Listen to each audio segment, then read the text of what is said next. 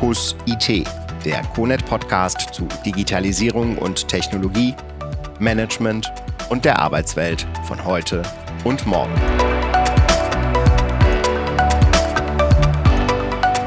Willkommen zu einer neuen CONET Podcast Folge. Heute zum Thema RPA, Robotic Process Automation.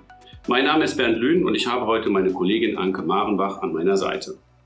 Anke, kannst du kurz erklären, was RPA eigentlich ist? Ich habe immer das Gefühl, äh, RPA hat irgendwie jeder schon mal gehört äh, und vielleicht auch mehr oder weniger eine konkrete Vorstellung davon. Also einschließlich mir übrigens, weil gehört habe ich das auch schon mal. Aber vielleicht erläuterst du mal kurz, bevor wir da tiefer einsteigen und erläuterst uns auch, warum das gerade so aktuell ist. Ja, danke Bernd, sehr gerne.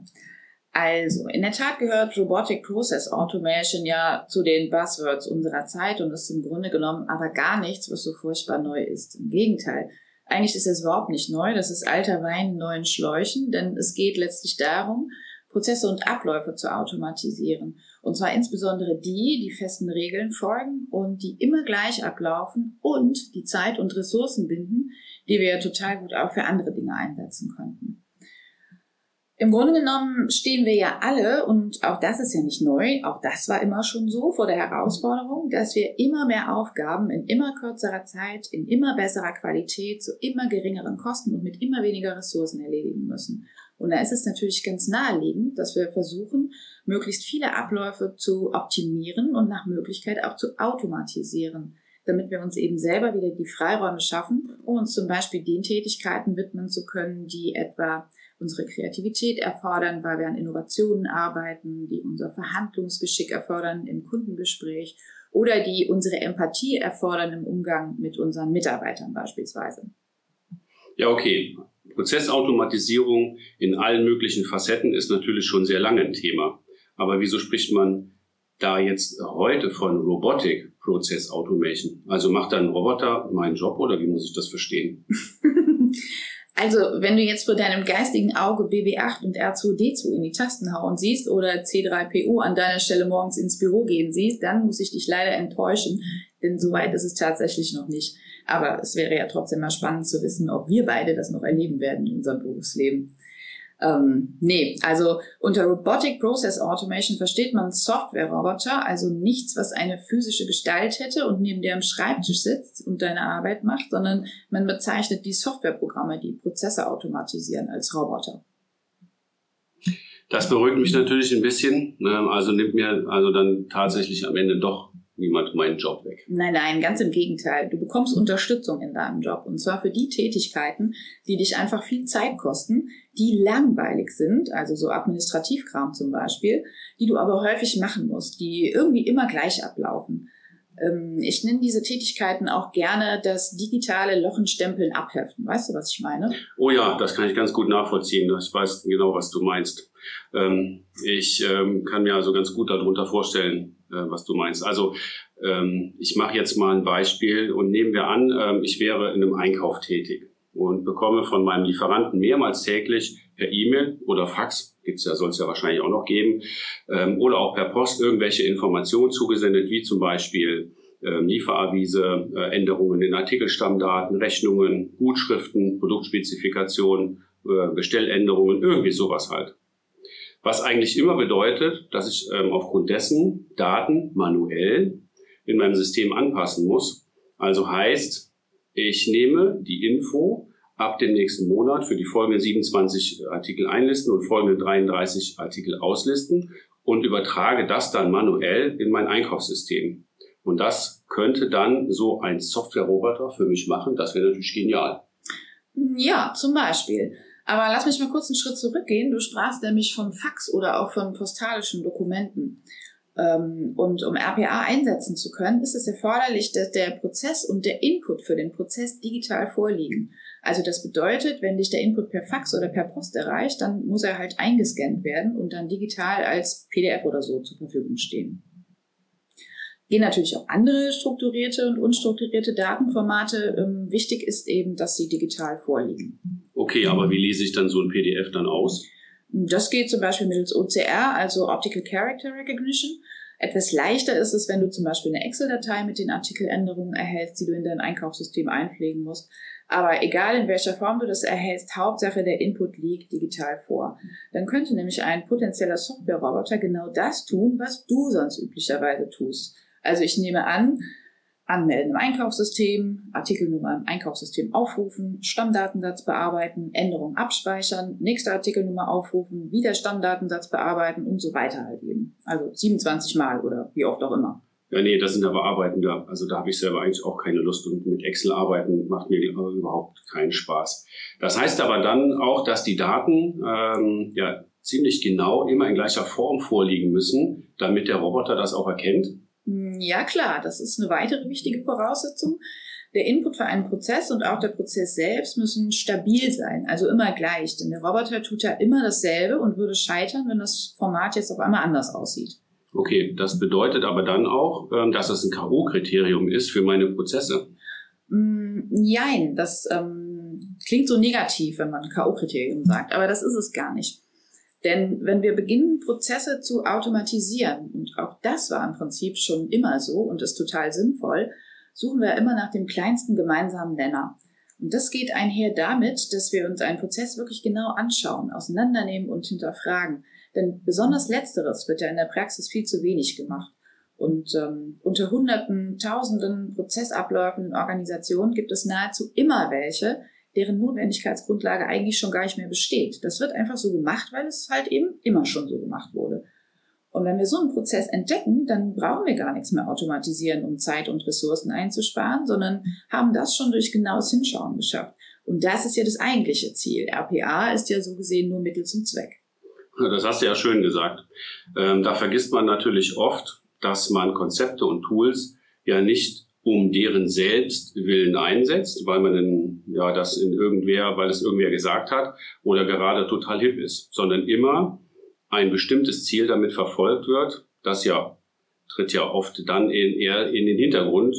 Ähm, aber trotzdem, nochmal zurück zur Prozessstabilität und dass ähm, der Input für einen Prozess in dem, wie unserem Einkaufsbeispiel, ja immer gleich aussehen muss. Das ist doch total oft gegeben, oder? Äh, nicht gegeben, meinst du wahrscheinlich? Ja, nicht gegeben, Aber, ja, genau.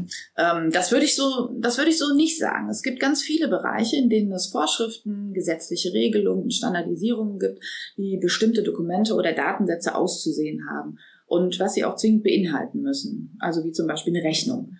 Oder wenn ich an Artikelstammdaten denke, dann denke ich sofort an die standardisierte Global Trade Item Number. Die kennt man vielleicht auch noch als ERN-Code. Auch eine Standardisierung. Ähm, bei Bankdaten weiß man, IBANs haben in Deutschland immer 22 Stellen.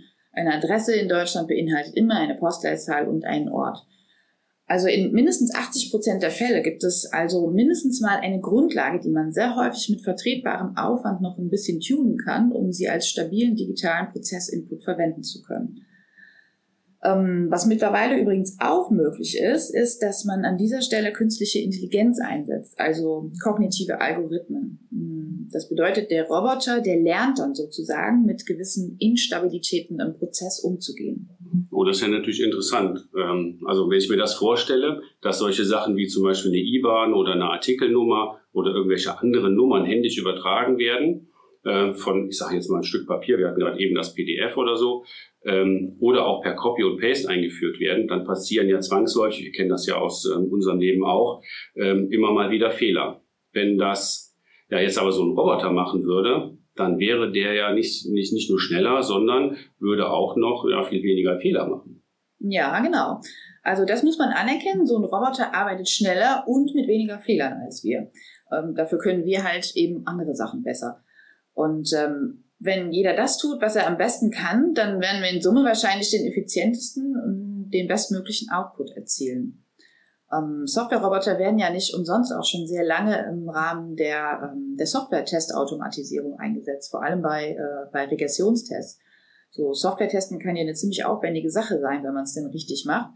Und ähm, da ist es total naheliegend, dass man immer wiederkehrende Testcases, zum Beispiel bei Upgrades oder Release-Wechseln oder so automatisiert von Robotern durchführen lässt. Ja, und da kommen wir im Prinzip auch zu einer weiteren wichtigen Voraussetzung für den sinnvollen Einsatz von RPA. RPA ist immer dann sinnvoll, wenn es sich um eine Massendatenverarbeitung handelt, also beziehungsweise um Prozesse, die eben sehr häufig durchgeführt werden. Okay, sehr häufig. Was heißt denn sehr häufig in diesem Zusammenhang? Also meinst du äh, zehnmal oder hundertmal am Tag pro Woche oder äh, wie viele Datensätze da jetzt irgendwie verarbeitet werden müssen? Ähm, also was ist denn da eigentlich so die Richtlinie? Ähm, wie kann man denn das so quantifizieren und bewerten? Mm, ja, das lässt sich so nicht verallgemeinern, sondern das kommt ähm, auf den konkreten Prozess, der möglicherweise automatisiert werden soll, an. Ähm, nehmen wir mal ein Beispiel aus dem Reporting. Ähm, jede Woche muss also ein Bericht für die Geschäftsführung, für Bereichsleiter und für Niederlassungsleiter erstellt werden und mit diversen Inhalten und Kennzahlen und so.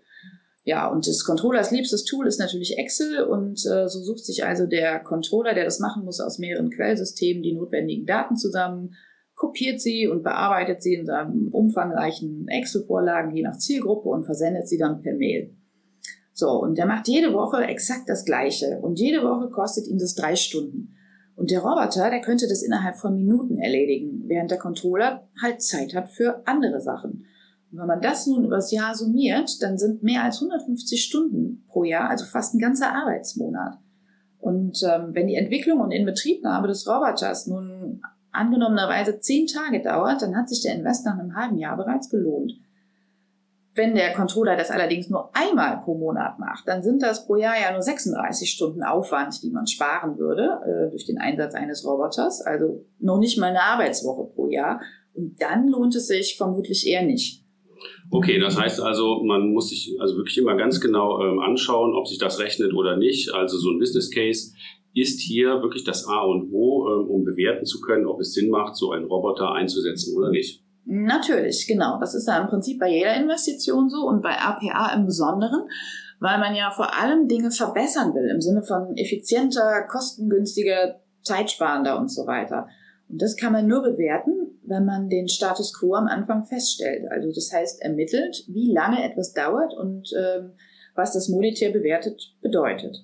Denn wenn man nichts misst, kann man auch nach Einsatz eines Software-Roboters nicht bewerten, ob da jetzt etwas besser geworden ist und ob sich die Investition gelohnt hat oder eben nicht.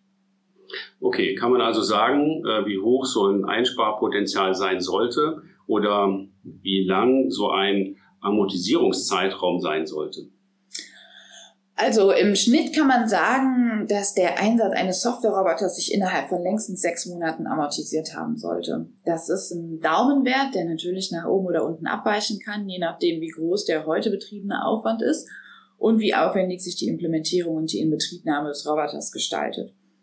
Ähm, grundsätzlich ist es aber so, dass heutige RPA-Software diesen Citizen Developer Ansatz verfolgt. Das heißt, es sind keine tiefen Entwicklerkenntnisse oder Programmierkenntnisse erforderlich, die typischerweise in der IT-Abteilung angesiedelt sind, sondern in der Regel können mindestens einfache Prozessschritte durch IT-affine Mitarbeiter der Fachabteilung selbst automatisiert werden. Und das ist natürlich ganz hervorragend, denn die Mitarbeiter der Fachabteilung kennen ihre Prozesse schließlich selbst am besten.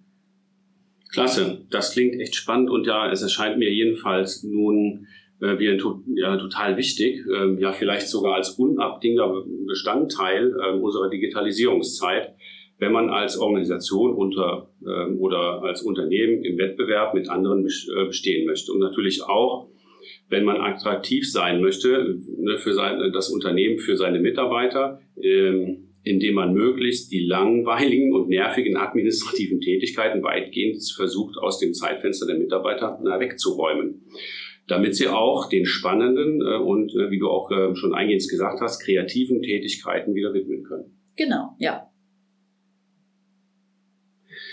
Okay, das heißt also, ähm, RPA ähm, ja, äh, soll Dinge wegräumen, ist unabdingbar ähm, für Unternehmen. Was sind denn aus deiner Sicht ähm, oder aus deiner persönlichen Sicht die Top 3 Takeaways für unsere Zuhörer?